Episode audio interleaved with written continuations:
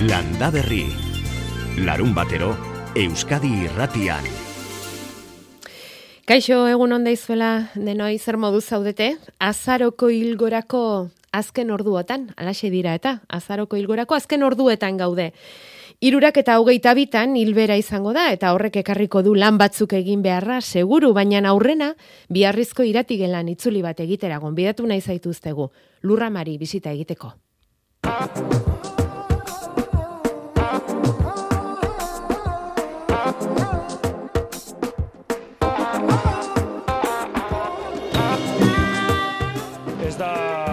Edozoin gizaz e, barnekaldian egiten dien feira hori bezala nun eh, baden eh, anitz kabale tropa etxalde beretik eta hemen bat banaka dira.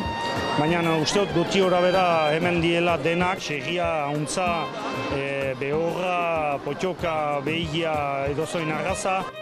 Bi urteren ondoren itzuli da lurrama biarritza, iaz gogoan izango duzue arbonan okupaturiko lurretan egin zuten eta. Eta orain behiro etortzen gira miarritzeko iratiareto untarat, eta hemen egia da gure markak bat ditugula, espazioa handia dela, e, zinez irigunean kokatua girela, eta beraz bon, usaiako publiko zabala etortzen da bai. Aurten amazazpigarren edizioa du, ostegunean hasi eta gaur amaituko da lurrama. Eta hor dira ekoizleak eta bisitariak baita txikienak ere. Bo, ene aita laboraria zen eta gero be, nik ardiekin maiten nintala. Behiak ikusi ditugu eta orain ari gara ikusten zalia. Urtero izan ohi du lema, lema jakin bat lurramak eta aurten gai nagusia mendia da. Iñaki Beroko Irigoin elkarteko presidenteak azaldu digu zergatik aukeratu duten gai hori. Mendia nahi baduzu eh, gu mendigunean bitigira, mendia gure ingun, inguramena eta gure paisaiako uh, osagai bat da, elementu bat da, baina ere gu laborari gisa, gure ofizioko tresna bat. Eta etxalde tipi edo ertainen dako uh, beharrezkoa den parte bat etxaldea aurrera eramaiteko gisan. Baina mendia mugitzen den eh, edo bizi den ere bat da aldako jadena eta eta beraz uh, merezi du uh, gai hori gogo estatzea.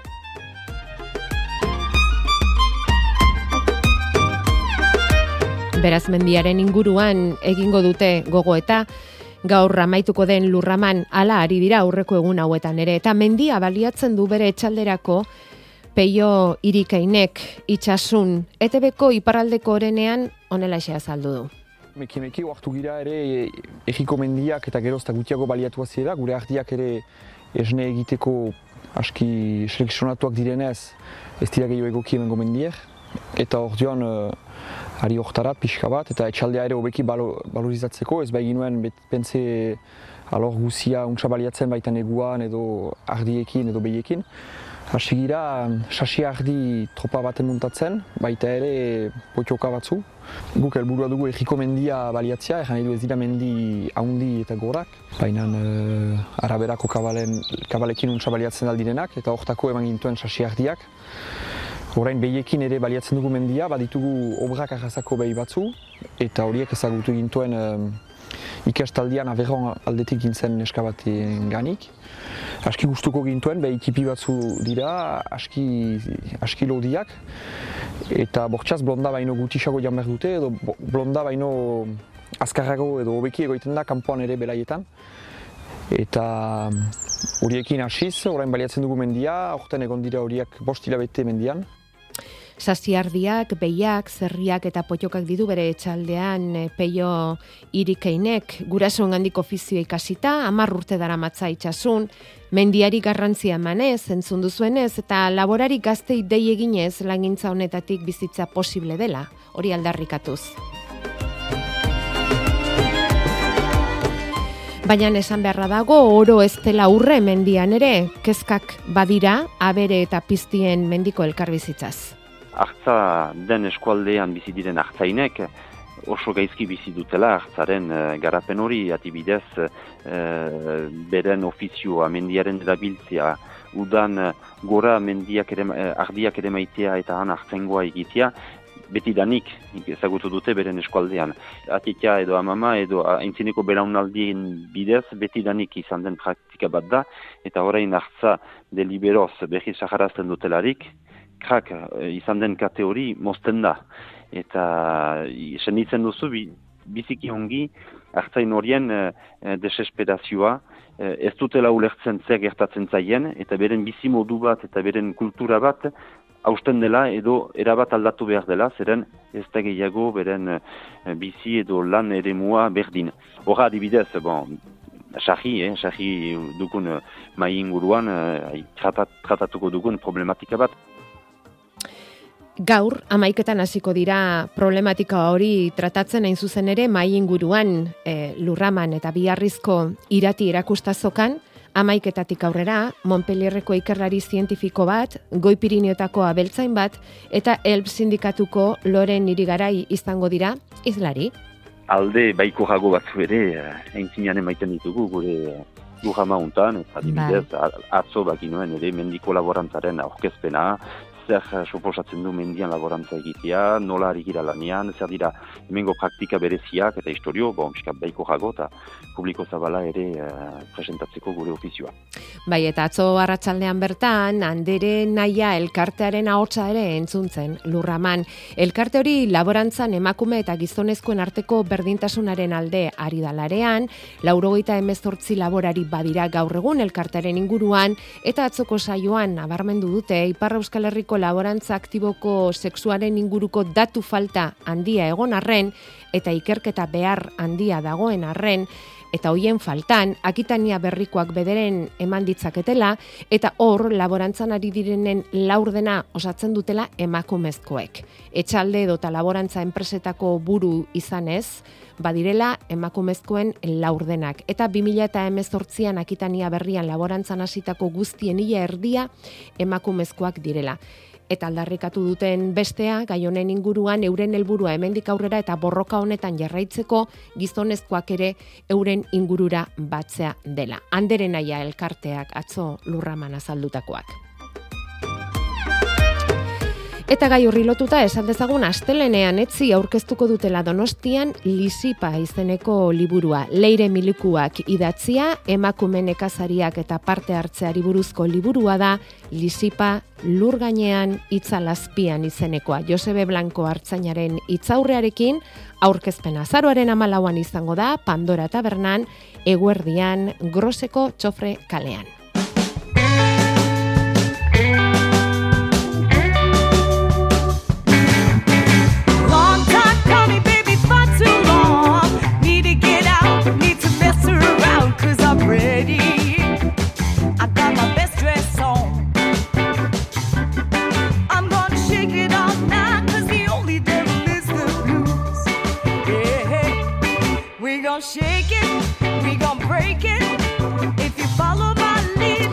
Bederatziak eta amairu minutu orantxen landa berrin, mendia, lurraman aztergai eta mendia, e, zenbatetan esan izan dugu hemen saio honetan, eta azpimarratu izan digu Jakoba Errekondok basoa ere mendia dela, edo eta mendia baso.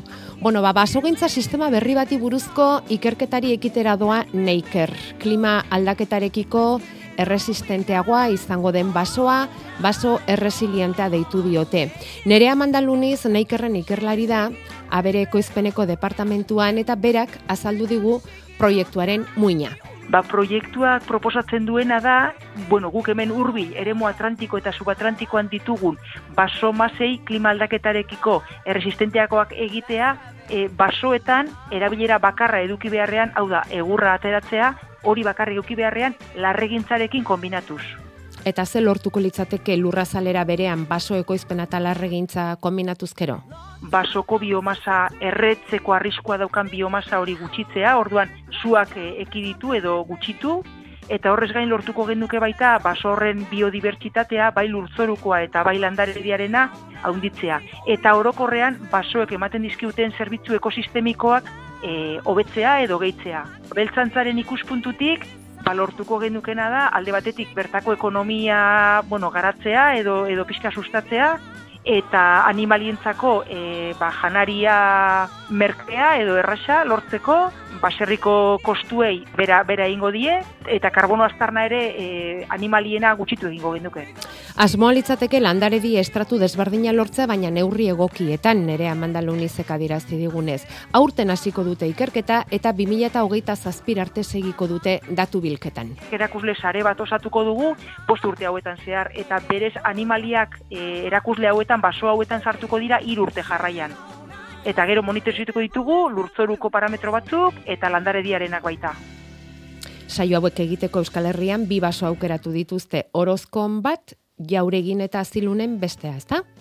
Ez, ez dara jarrik euskadin izango, eta, bueno, e, prinsipioz, e, lan, lan egingo dugun e, basoak izango direnez Atlantikoak eta subatlantikoak, lau eskualdetan egongo gara lanean, iaia eun hektareatan egingo ditugu e, erakusleak eta jarraipena, bata da e, Portugalen iparraldean, bestea Galizian, e, beste Asturiasen eta laugarren gunea gurea izango litzake. Eta gure horretan esan da bezala, orozkon aukeratu dute baso bat, jauregin eta zilunen bestea araban. Ez, ez dara jarrik euskadin izango, eta, bueno, e, prinsipioz, e, lan, lan egingo dugun e, basoak izango direnez Atlantikoak eta subatlantikoak, lau eskualdetan egongo gara lanean, iaia eun hektareatan egingo ditugu e, erakusleak eta jarraipena, bata da e, Portugalen iparraldean, bestea Galizian, e, beste Asturiasen eta laugarren gunea gurea izango litzake. Bueno, eta zein aberek izango lukete toki aurrelako baso hibrido batean? e, kasu guztietan e, eta proiektuaren indargunetako bada e, bertako arrasak erabiliko dira arrasa autoktonoak. Eta Euskadiko kasuan izango dira terreina arrasako behiak, ardiak izango dira sasi ardiak eta bueno, saldien e, familia hontan potxokak erabiliko ditugu. Neiker tartean den proiektu honetan, eun hektareatako eremua aztertuko dute, eta azken emaitzetara iristen direnean, aurrikusten dute, erretzeko arriskoa duten biomasaren volumena ia erdira jaistea. Landa Berri. Jako berrekondo kaixo egunon, Egun ondan hoi. ongi etorri, Eskerrik asko, eta Zaba- berdin. zabaldu duzu agenda, prest daukazu boligrafoa, oraintxe jarriko dizute ordenadorea, Hmm. zu segi prestaketan, eh? Ze iruditzen zaizu baso hibridoaren ideia hau? Etorkizuna hori ote da? E, bueno, justu hori da, eh? Ba, leno iparraldetik aipatu diguten mendilla. Mendilla, mendilla, eh? Nik uste gaur egun basua eta baso gintzakin itxututa gaudela, eta, bueno, ba, mendin pentsatu behar deula. Bai, askotan esan izan diguzu. Basoa mendia da, mendia basoa da. Bai. Mendiak dena Hor, hartzen du, ez da. jendia, bueno, nik hoi toki askotan aipatu izan duet, eta jendiak esaten du, ba, gaur egun ja mendia, e, mendizaleen eta kirolarien e, hizkuntzako hitz badala, ez da? Bueno, baino, berreskuratze bali madegu, ba, danona izango da, ez da? Batzuntzat, batzu, gau, zerbaitetako, eta beste batzuntzat, beste zerbaitetako. Baina mendizaleena ere bai, ez? Bai, Kirolariena ere bai. hor- Hori da, hori da. denena izan daiteke mendia, ez da? Mhm. Baina e, basogintzan aspalditik ari gara, galdezka zein izan litekeen etorkizuna, eta, bueno, n- n- nerea mandalunizekin aipatzen genuen, ez? Hau da, pixka bat, e, modelo hau izango litzateke lehen egiten zen basogintzaren tankerakoa, ez? Bueno, nik uste ez dela lehen egiten zan nera bueltatu bier, baizik lehen pentsatze esan bezala pentsatzera mendia, nik uste hori dala kakua. E, mendila ez da bakarrik zura, mendila da ba, gauza asko, ez? Da, ura, da larriak, da e, beste etekin batzuk, ba, fruituak, e, ontxuak, e, danetatik. hm? Inorkinak, Orduan, e, pentsatu behar dugu mendin, ba, e, ikuspegi global horrekin, eta ikuspegi horrekin sortu beharko ditugu etorkizunerako mendiak. Bueno, ba, neiker bost urterako ikerketan sartu da buru belarri, eta ikusiko dugu ze datu lortzen dituzten hortik, eta egia esan basogintzaren inguruan hainbeste proiektuari dira garatzen gaur egun, eta Bai, bai, zetik urte askotan horre ongea mm, lozorroan, errekazulo batian sartuta, e, mm, batzun mm, onurarako bakarrik zan basogintzean, eta, bueno, ba, ni, ni ba, bueno, ba, poste naiz, ez? ba, neik erbezilako eh, talde bat, ba, hortara jartzia. Bai. Bueno, basoari lotuta, mm, surtarako norteko aritza noiz bota behar dugun, behira, ba, esan dezakegu, surtarako norteko ba, negun, aritza, Negun, negun, bai, eta albalimada, hilberan. albaldin bada, hilberan, Bai. bale. Norteko aritzezko baso asko daukagu? Bai, Bai. bai, garai batian e, bertako aritzan antzeko zura ematen zula pentsatuta ba, asko landatu zan. Gerostikan jabetu gea ba, gaitza ditula, eta bar gaur egun ez da, bueno, azkeneko urte desentetan ez da gomendatzen norteko aritza landatzia. E, baino, bueno, ba, zuegorretarako oso material hona da. Oso. Mm, Sua, bale. Konforme, bueno, segiko dugu zuen galderak erantzuten eta Jakobari hitza eman, ezte? Baina hartzain eta beltzainen kezka ere e, nabarmendu beharra daukagu. Esnearen prezioarekin e, kezkaturik daude eta sindikatuek gai horren inguruko kezka eta aldarrikapenak plazaratu egin dituzte.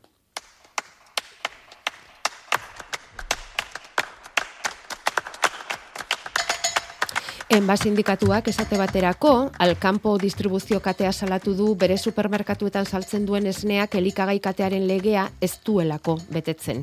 Sindikatuak adirazi duenez, esne ekoizleak larriak bizitzen ari dira, ekoizpen gastuak etengabe gora doazelako, eta bien bitartean, Alkampo LR marka zehatzeko esnea, irurogeita emezortzi sentimotan saltzen aritzea, salagarria da. Eta horixe egingo duen bak distribuzio katea salatuko du, elikagai katearen legea ez duelako betetzen.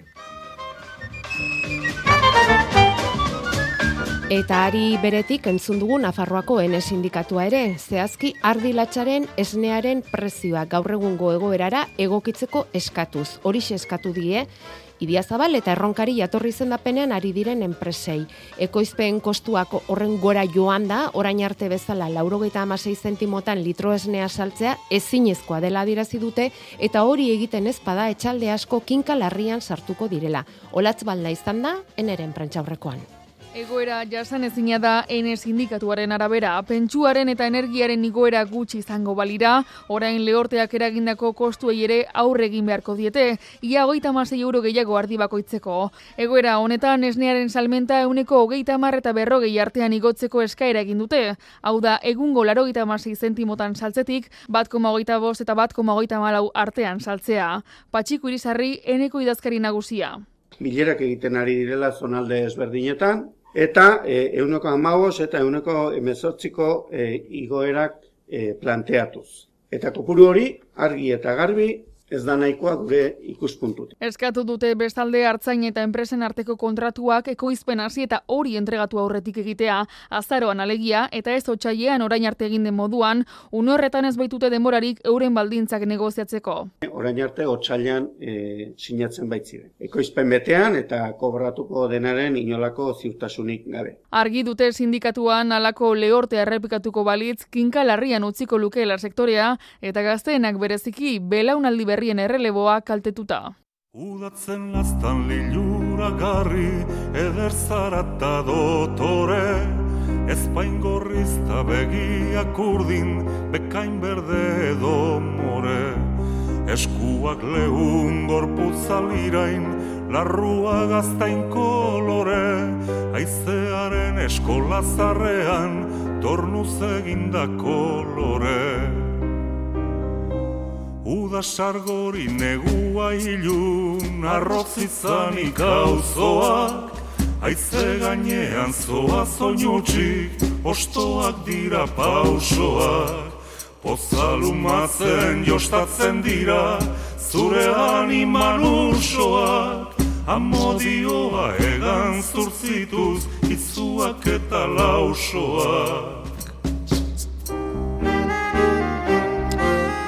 Udazkenari kantuan perare, perurenaren letrarekin Imanol Lartza balastebun honetan behin baino gehiagotan aipatuko irurogeita amabost urte beteko zituen garai honetan eta gaur bere omenezko kantaldi ere bai eta gero amaraunean kom, komentatuko ditugu gauza horiek, baina orain sargaitezen udatzen lastan honetan eta lastan honekin zuen em, galderak erantzunez amarrarteko bidea egitera. Zaren arnasa ustera, lurraren sointzarrean. Bueno, azaroko lehen da biziko hilgora amaitzen ari zaigu Jakoba. Arratsaldeko hiruak eta hogeian sartuko gara hilberan. Bai. Orduan, zer lan dira ezin bestean egin beharra dauzkagunak egunotan. Bueno, ba, adibidez, ba, batek galdetzen du urritza makiletarako noiz moztu, ba, gaur, irutardi baino lehen, no? E, lore egunak dira. Bai, ez da, egun Vale. benetan egokina, baino bai hilgorakoa. Orduan, hoi ona da. Urrungo hilgora, hogeita zeian hasiko da, eta hau ere ez da txarrena izango. Baino, eh, gaur inezkeo, hobe. Badago afizio aurritze makiletarako, eh? Bai, bai, Bai. bueno, makila asko ibiltzen da, gauza asko, askot, askotarako erabiltzen da, eta, bueno, nik Eta- uste eh, material oso ona dela. Urritza. Oso, bai, bai, Mhm. bai, Vale. bai. Bale, ba oso ondo. E, az gaitezke orduan urritz makilak egiten, Mhm. eh, gero bestela hogeita zeir arte itxoin beharko genuke. Ja, beste batek eh, galdetzen du kibik noiz bildu, Mhm. eta iraupeneako pentsatuz hilberan bildu behar ditugu, noski, gaur atxaldian hasiko dan hilbera hortan, e, onenak izango dira datorren asteburuko lan bat eta igandia, emeretzi eta hogei, e, baino, setxun jateko, eta gozo-gozuak aurrenekoak izateko, gaur bildu, hilgoran bildu. Bueno, edo mikaxiauak ere ez dira txarrak ibiak, eh? Bueno, hoi bakoitza bere disgustua daka. no? Bai, bai. Eta, bueno, hilbera on, datorren hilbera hontan izango da baita ere, ba, kuiak eta eh, usta hoiek. Mhm. Eh, atzo herritar bate galdetze zidan eh, hartua noiz bildu, eta, bueno, ba, oain baita ere, Vale. hilberan. Mhm. Eta berakatzak? Ze hori ere galdezka dira? Berakatzak noiz landatu. eh? Esaten du. Hori da. Eh? Bueno, Sartzeko hori da, hori da. Bai. Bai, orduan e, berakatzak e, oantxe jarri beharko genituzke burutarako nahi ditugunak azkenekuak. E, hilbera hau ez da txarrena, eta leheno aipatu ditugun sustrai egun horiek ere ez. Emeretzila eta hogeia. Alare hilbera osua, eh, amabitikan hogeita bosta bitartekoa. Bete betean. Bai, eta e, berdetarako ere bai.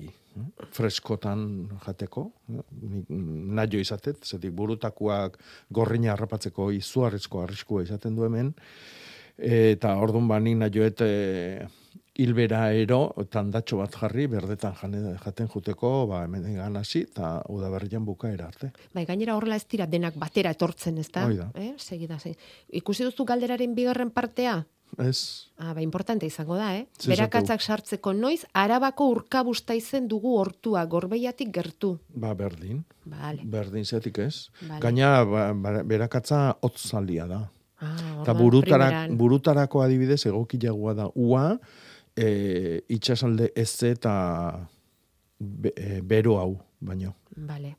Eta porrua aldatzeko, Porruba aldatzeko baita Eta ere... tipula, barkatu, biak hil- batera. Hilberan, hilberan, eta, bueno, baita ere erreserbak dia, ba- berakatza bezalaxe bai tipula eta bai porrua, eta orduan bat datorren aste bukaera oso ona izango. Baina hilbera osua ere bai, eh? datorren eh, aste osua ere bai.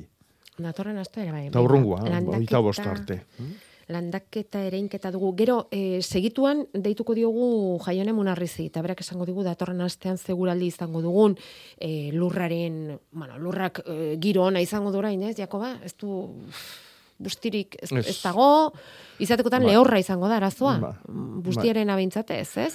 Ez, eta, bueno, lehor txiogoa beti gure e, lurretan hemen e, itxasalde honetan e, e, azaro hobia du lurrak.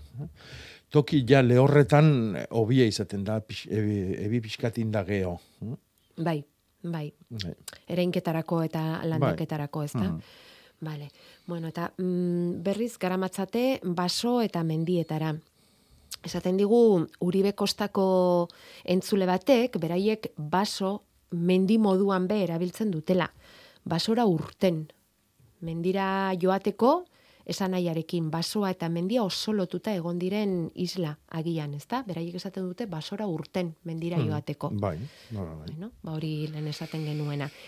Eta horri lotuta, e, zer eragin dauzka, dio beste batek, gure ekosisteman sasiak aziak edo robiniak Gaur egun landatzen jarraitzen aldira zura ustiatzeko. Zer egin beharko genuke espezie hau tratatzeko? E, ez dakiz esan nahi duen espezie hau tratatzeko aipatzen dunean.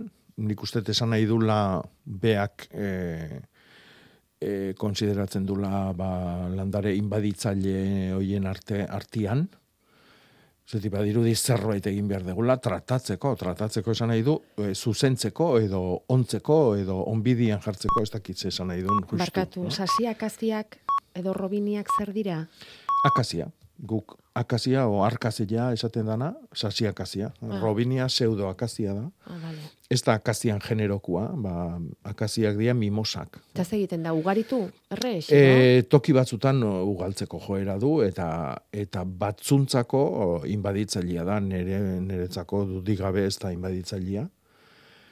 Eta gaina esango nuke, ba, bueno, hemen sortu dezakegun zurik onenetakua dala akaziak ematen duna gauza askotarako erabili daitekena, e, bustile horrian batez ere kanpuan, e, esoletako edo kanpuan egon behar duen egurrik onena da, zalantzai gabe. Eta, bueno, ba, inbaditzaile konsideratzioi ba, oso, oso subjetibua da, eta, bueno, ba, toki batzutan bai da inbaditzailea, baina beste guzti bezala xe. Ez, ba, pinua bezala xe, edo pagua bezala xe, edo... Eh? E, nik ez nuke inolare akazia, sasi akazia, arazo bat bezala tratatuko. Eta jarraitzen da, gaur egun berak esaten duen bezala, e, galdetzen duen bezala, jarraitzen da gaur egun sasi akazia landatzen, eta jartzen? E, Edo baztertu dago? Bai, nik uste jende asko ez, ez dula jartzen, jartzen da, eh? Bai. baina ez dala hola, ugari jartzen da ba- noitakua. Barietate edo espezietako bat, ez? Hainbestetan aipatzen dugu gure ilargi egutegia Jakoba galdezka dira non konsegitzu laiken. Bueno, egutegia oraindik argitaratu gabe dago, oraindik agenda bakarri daukagu datorren urtekoa eta egutegia argitaratuko da Durangoko azokarako. Durangoko azoka seitik amaika, osazpitik amaika uste dela, bai. han, izango gea, eta urbildu, eta bestela, baia bere saltoki e, zerrenda luze hortan ba, izango da. Egun horietarako ja iritsiko da saltokietara ere. Eta landa berriko entzule kutxunentzat izango dira ale batzuk ez? Bai, Hemen banatzeko ez. Vale, konforme. Bitartean ari gara 2008 agenda banatzen. Mm. Azkena lekeitiora bidali dugu, mm-hmm. manuren gana. Ondo. manuk e, bai erabildezan eta bere inguruan duen jakintza hori apuntatzen joan dadin. Gero ez dakit apuntatzen duzuen ala ez, eh? baina bueno, agenda beti hor dago ze e, hau ilargita landareak urteko agenda hau e, informazioz betea dator, eh? eta apuntatzeko bezala, emateko bezala jasotzeko ere balio du. Bai. Bakizu, baratza zer dan, hartu, eman, hartu, e, eman. Bai, bai, eman hartua. Hoi da. Eman hartua. E, jaione munarriz, kaixo egunon. Kaixo egunon. Kaixo. Zuen gandik guk hartu egiten dugu, beti, eman gutxi, lata izatekotan ere ematen dugu. Ez, ez, Informazioa nahi dugu jaione euskalmetetik, datorren aste hori nola datorkigun pixka bat gure baratzelanetarako, fruituak biltzeko. Bueno, nik Bueno, nik uste dut orokorrean albiste zeo zer obexagokin gatozela, eh? alde horretatik behintzat. Izan ere, bueno, ba, honetan eta azken egunetan, ez, antizikloia hor Europan sendo mantendu da, giro gonkorra bermatu, zego aizearekin ilau da berriko temperaturak aste buruan, baina astelenetik eh, aurrera egoera zerbait eh, aldatuko da, eta ja da, bueno, ba, Atlantikoan sortuko diren depresio eta hauei loturiko fronten eraginpean egongo gara. Horrek zer esan nahi du? Bueno, ba, astelenetik eh, aurrera fronte ezberdinak iritsiko zaizkigula, eguraldi aldakorragoa, ez egonkorragoa izango dela, eta aspaldiko partez ba, euri gehiagore egingo duela. Hau da, astelenean fronte bat iritsiko zaigu, hau nahiko hau liritsiko da, beraz, euri pixka bat egingo du, baina, bueno, asko ere ez, batez ere kanta hori aldean, baina aste artean beste bat iritsiko litzateke, hau aktiboagoa izango litzateke, eta, bueno, honek ia da, euria ia denean utziko luke, kantitateak ere, bueno, zertxoait oparaoak izango lirateke, eta baliteke aste azkenean hor, geldi alditxo bat egotea, baina ostegunean beste fronte bat irista, beraz, bueno, egunez egun, edo aste honetan behintzat, e, euri kontu gehiago izango dugu, litro batzuk e, pilatuko dira, eta hortaz gain, temperaturak ere pixka bat behera egingo luke, ez dugu alako jeitxira nabarmenik antzemango, baina behintzat e, garaiko balioetara gerturatu ze joango gara. E, momentuz, aizeak ere ez du norabide finkorik izango, hau da, e, go, fronte iritsi aurretik egoa izan ibiliko da, ondoren frontearekin iparra sartuko da, beraz alde horretatik esan dakoa, jeitxira nabarmenik ez, baina pixka bat berago, eta orokorrean ba, hogei gradutik bera kokatuko dira, eh? ama bost eta emezortzik gradukoak izango dira maksimo hoiek. Bueno, zeuk esan da bezala, euria da dator, eta hori notizia ona da, jaione, euria da Ikuste dator. baietz, bai, bai, bai. Landa berrirako behintzat, bai. Landa berrirako ala da. Bueno, eta orokorrean. eh? Ere bai, ezta? Bai, bueno, kontu hitz Bai. behar da, hemen batzutan, baina bai, bai, bai, bai, behar da, behar da euri pixka bat. Ba, oso ondo, eskerrik asko. Asteburu honora Vale, pasa, zuei. alduzu neurrian. Ondo segi. Vale, berdin. Agur. Bueno, euri pixka batekin, eh, ekingo diogu azaroaren amalautik aurrerako aste horri eta horrek eh, landaketarako eta aukera onak ekarriko ditu. Bueno, hemen badaukagu pago baten kasua Jakoba, argazki eta guzti bidali digu ikusi, hemen ekarri dizkiztut argazkiak, ze landaberri abildua eitb.eusera bidaligu meztua. Esan behar dizugu bestalde, bederatzi lau iru, 0 bat bibi 00 telefonoa ere libre daukaztuela zuzenean landaberrirekin bat egiteko. Pagoa etxe ondoan, hogeita ama urte, eta mm, lehengo urtean osto e, garaia, baino lehen erortzen hasi ziren ostoak horituta. Tekniko bati galdeta, galdera egin genion, eta e, bueno, ba, esan ziguela minbizi moduko bat izan zitekeela. Eta laguntzeko honena zela zuaitzaren azpian, oinarrian, ostoak eta azalak eta jartzea. Belarra oztopatzeko eta janaria izateko. Eta aurten ere mm, berdin egin du eta zauriak haunditu egin zaizkio. Eta zuaitz hori oso maitea dute familian. Jesusek idatzi digu. Zetan kera hartzen diozu? Em, ez dakit, hola ikusita, e, ez, ez dut ondo nabarmentzen ze, ze gertatu daiteken hemen. no? Enborran ipurdiko argazkia honek ez du itxura honik adirazten. Ez, ja meiku bezala itziko da. Baina ez diot itxura honik hartzen. Eh? Hemen ikusten detena da, beste argazkin da, e, ba, azpin justu jarri dituztela, ba, mailak eta e, gozatzeko tokik, ez da, Bai. kolumpiluak eta bar. Bai. Eta, bueno, nahi, hoi bat etzai gustatzen. Eta haidia, zanpatzen, e, etengabe zanpatzen, e, ba, lan, ba, bueno, zuaitzak- Zuaitzaren eremu hori? Bai, Mm. jan bierdun e, tokin. no? Orduan, bueno, janaria ematia ondo dao, hoi beti ondo dao, laguntzia, bintzat eskuera jarri eta albalimadu hartu dezala eta erabili dezala. Baina nik e, bir planteatuko nuke, ba, bueno, ba, paguan azpin e, egiten dituzten ekintza oidanak, ba, horre egin bierrak. Nik hortik kendu ingo nuke oidana.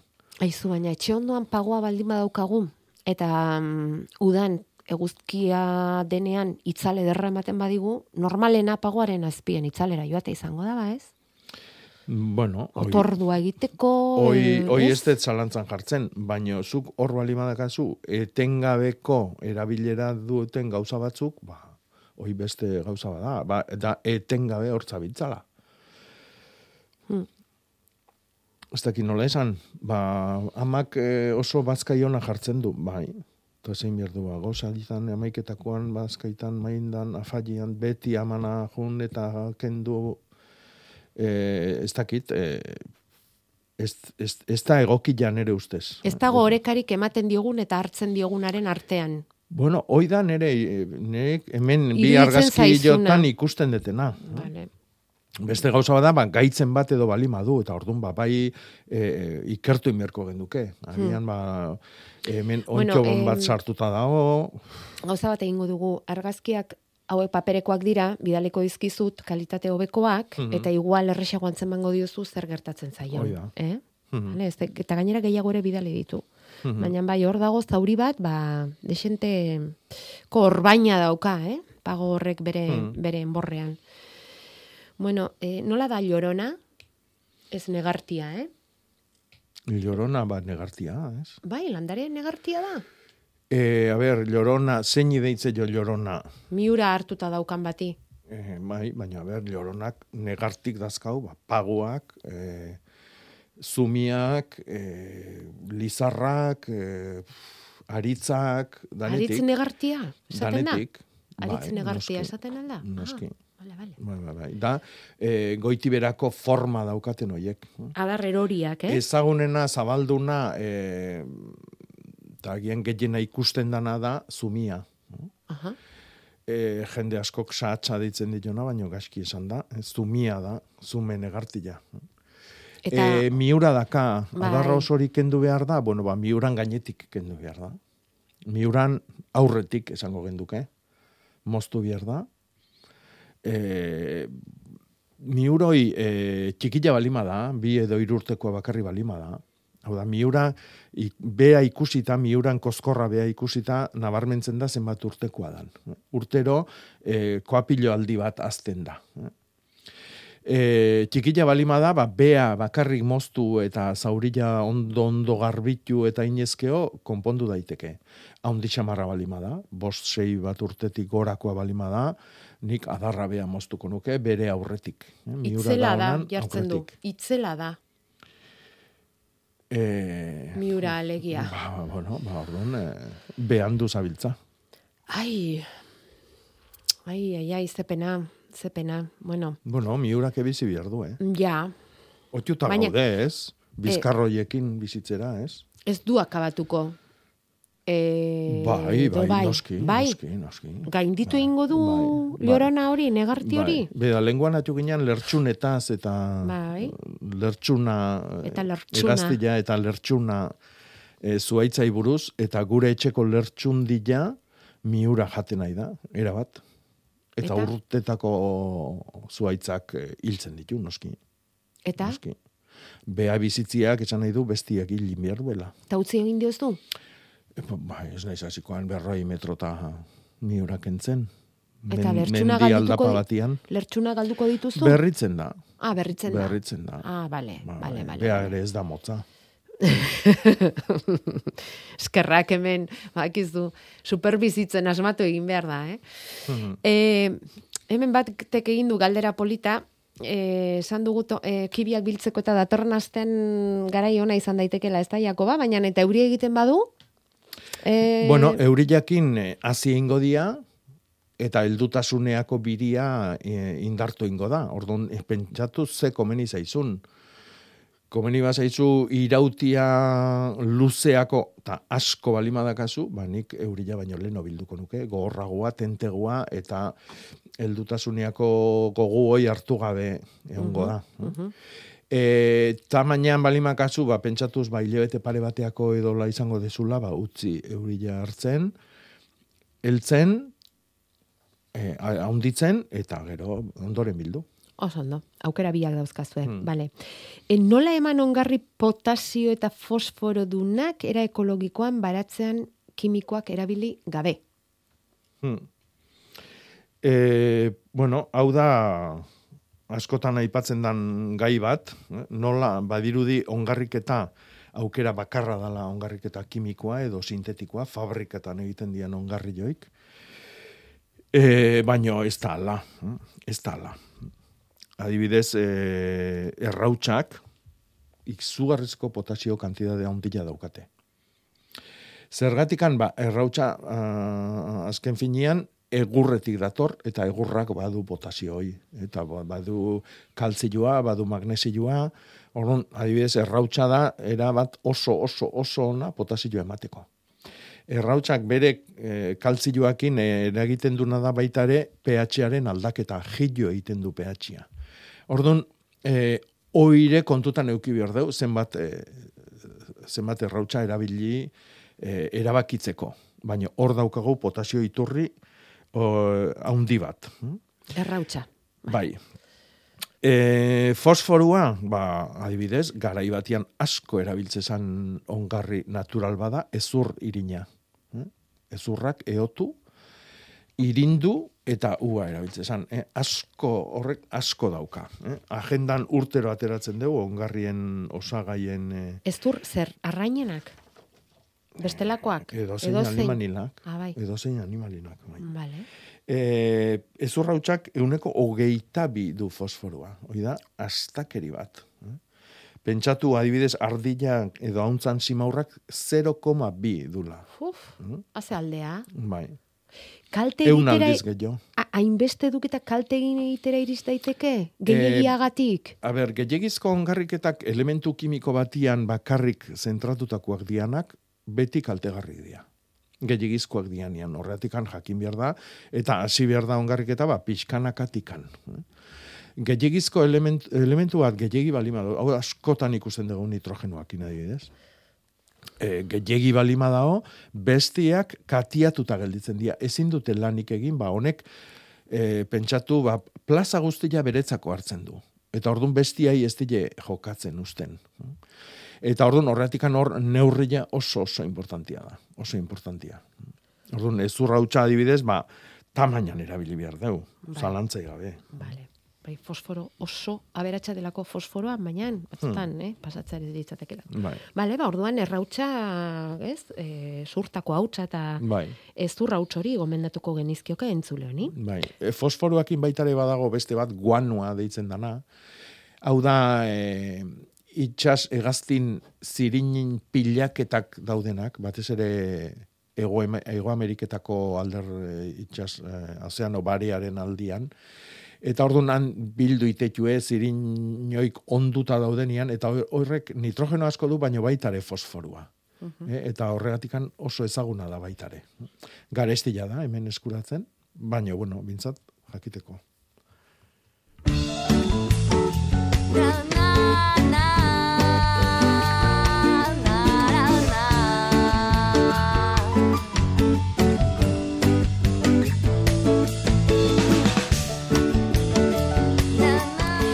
Hemen dauzkagu aurreko astetik eh, apalean gordeta pare bat hiru hitz, Jakoba, goratzen zara aurrekoan nolaritu ginen, azkenean bukatu genuen iaia eh, programaren bukaerara iritsi ginen eh, gaztainen inguruan eh, berba eginez, eta Mm. esan ziguten leitzatik gaztineri azelpuxke kentzea izpildu esaten zutela, gaztainak gaztainak azpildu, hori da, eta danbirean erretzeko, ez Hmm. ditugu azpiltzen, egosteko bai, danbirean. Beste hitz bat. Ze musika polita daukan hitz horrek, danbirea, eh? Bai. bueno, eta oi hartzundik esan ziguten gaztainak mizkildu egiten dituztelan, Bai. danbirera botatzeko. Eta mazpildu, eta koskatu, eta sakaildu, sakailatu, sakiatu, sakotu, ozkatu, altxikatu, eta ozkaildu. Mm. Zalantzan dakat, kamertu, markestu, eta altziztu. Aber bat ematek erabiltzen duen. Oitakun bat. Ene, hori zer, gaztainak koskatzeko? Bai. Bai, bueno, bai. bueno. Pentsa zen garrantzia izan duen gaztainak, gure bai, dietan. Bai, bai, bai. Datorren astean, eh? Oñatiko, oñatin gaztainari jarri behar diote monumentu bat, arte Hmm. bat, eta galdetzekotan gara nolakoa den, zer den, zergatik eta hori dena. E, datorren astean hitz egingo dugu. Nahi baldin badute eurek behintzat, guk e, gonbite egingo diegu hemen egoteko. E, orduan hor, e, aste honetako hitzak, ezta? Bai, eta bueno, beste bat prestatutan ekan aste honetarako. Hor- Bota nahi bauzu, eh? Bai, azkalanga. Dena.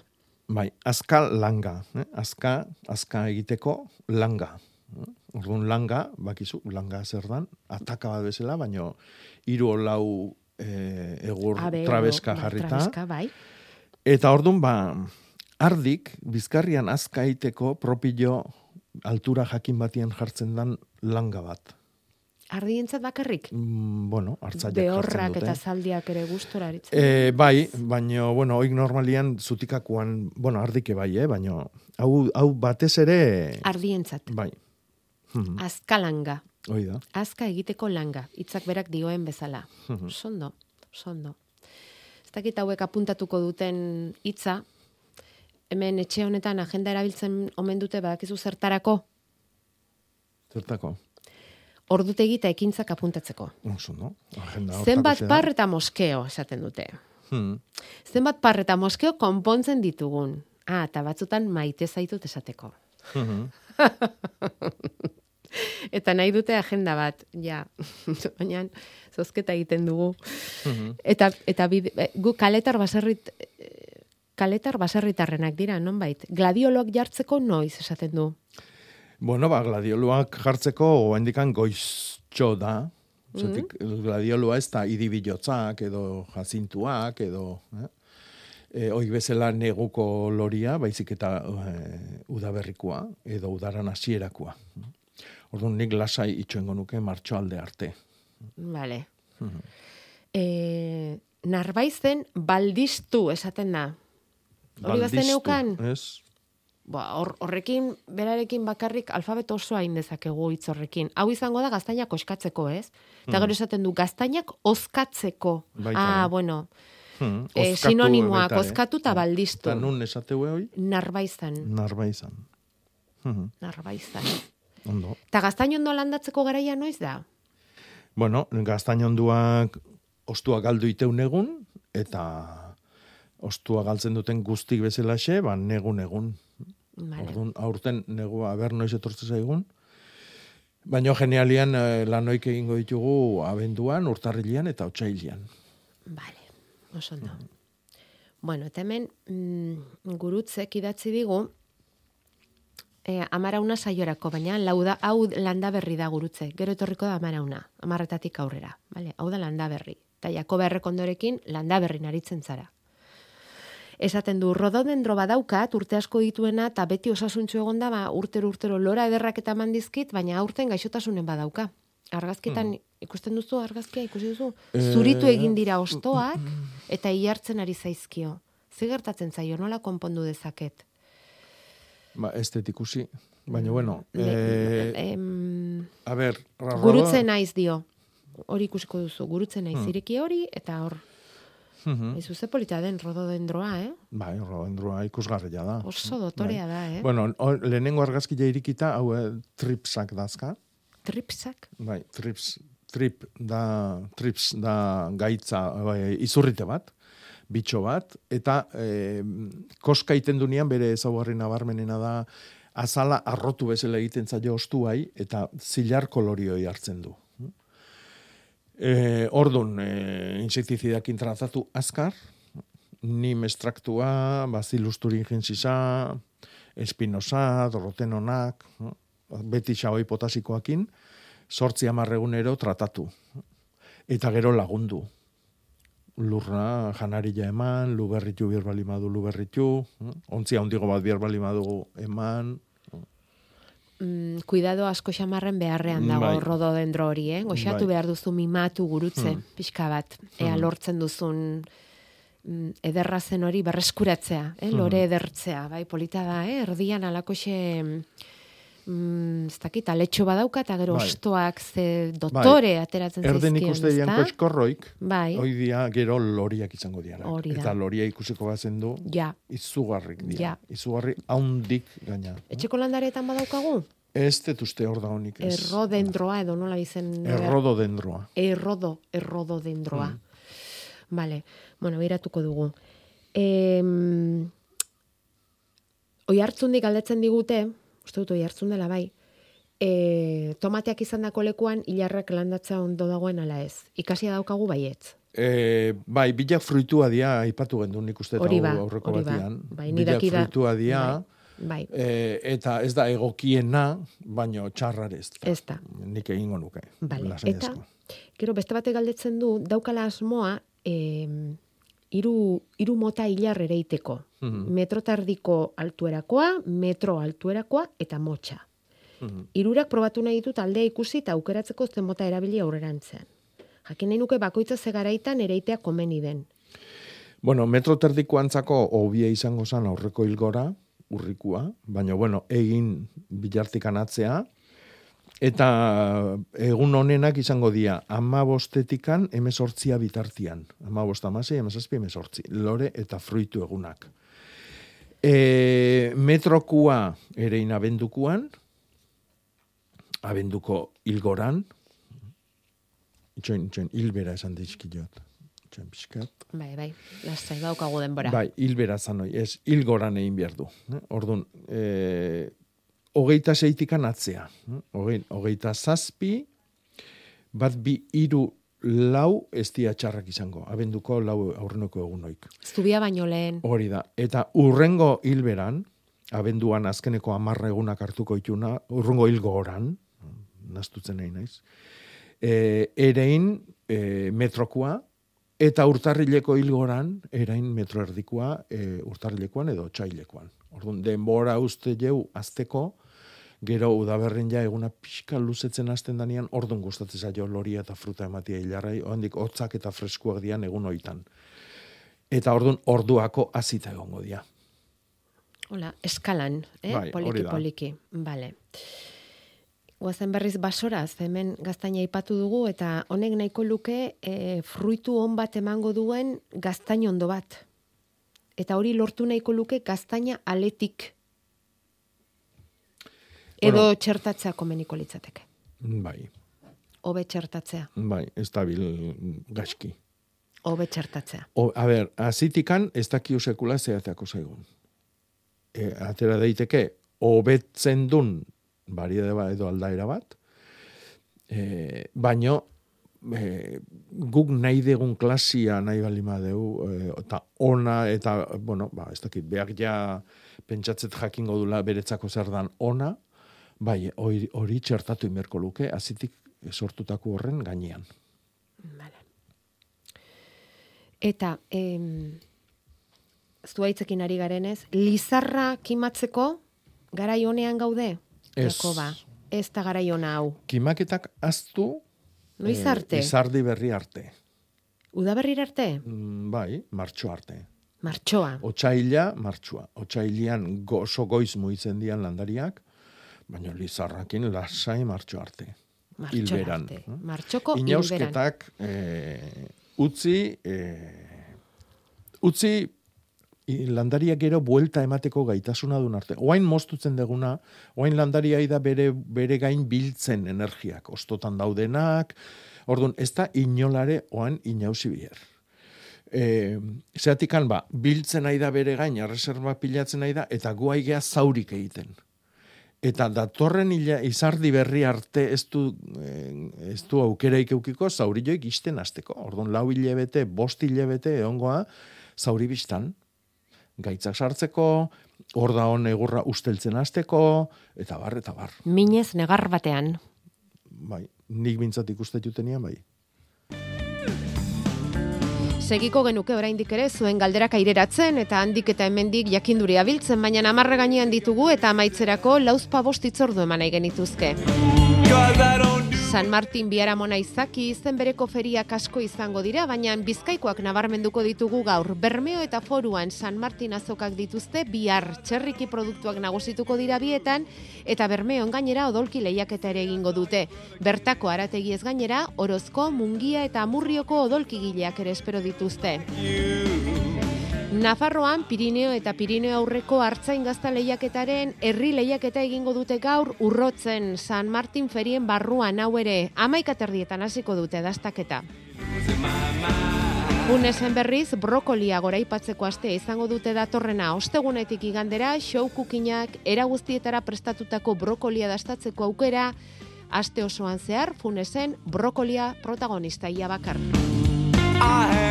Bihar, zarautzen, Nafarroa etorbideko eskiak botatzearen kontra dagoen taldeak deituta bizikleta martxa egingo dute. E, amabietan da itzordua, zarautz hotelaren pareko biribilgunean, hain zuzen ere, etorbide horretan diren eskiak botatzeko eskaera eginez jarraitzen du taldeak, eta hori aldarrikatzeko egingo dute biharko bizikleta martxa. Eta bukatzeko bedaion amairugarren azoka berezia egingo dute bi arrauzolanean antolatutakoa, herriko produktuei lehentasuna emanez, arraultza, ogi, mondeju, gozo, babarrun izango dira, jasangarria, bideragarria, ekologikoa eta auzolanean egina berdintasunezkoa bertakoa eta gurea horrela definitu dute antolatzaileek eta nabarmendu landa eremuak beharrezko duela bertan ekoitzitako produktuak erostea. Bedaion izango zara bihar, Jakoba?